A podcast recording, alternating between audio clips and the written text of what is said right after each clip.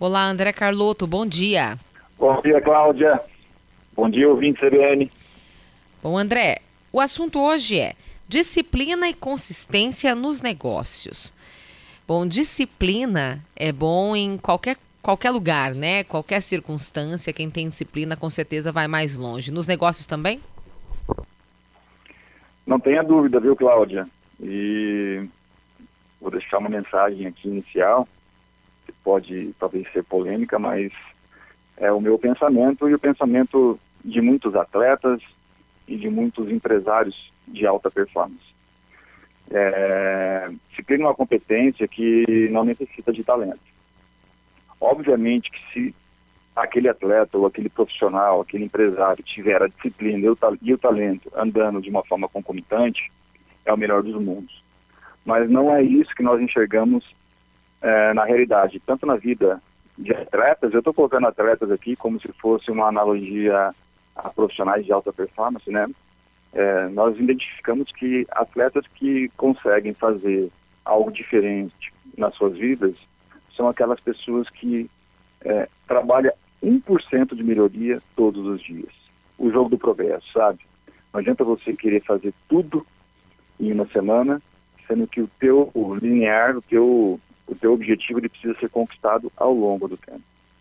Então nós encontramos aí nas empresas, agora voltando para o mundo empresarial, muitos empresários, muitos empreendedores que têm e possuem aquela vontade de fazer acontecer as coisas.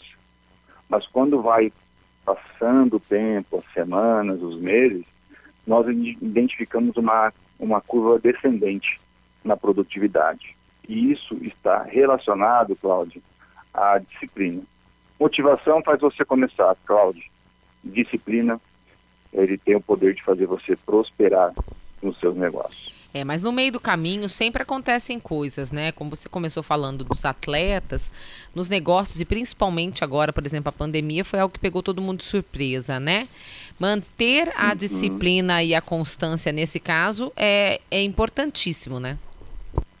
Com certeza, Cláudia. E e eu digo mais, né? É, são duas competências chaves para as pessoas que queiram trabalhar esse, essa outra competência que é a própria disciplina. Primeiro, é, saber o porquê que você está fazendo aquilo.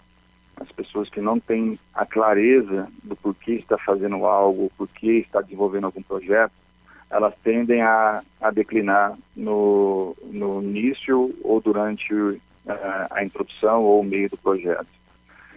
E um outro fator, Cláudia, é a responsabilidade, a autorresponsabilidade. Você não pode ser vítima do ambiente. Você precisa entender que para você chegar lá à frente, muito, muito vai ser, vai ser conquistado de acordo com aquilo que você é, tem em mente, das suas crenças, né, suas convicções. Isso vai te levar a um outro patamar. Então eu entendo dessa forma, tá? Ter clareza no que você quer, para não ficar só na motivação, mas sim na persistência, na consistência e não ser vítima, né? Não, não trabalhar é, trabalhar com, com um senso de responsabilidade muito forte daquilo que você está produzindo. Né? Tudo depende de você também, e não só do ambiente e de outras pessoas.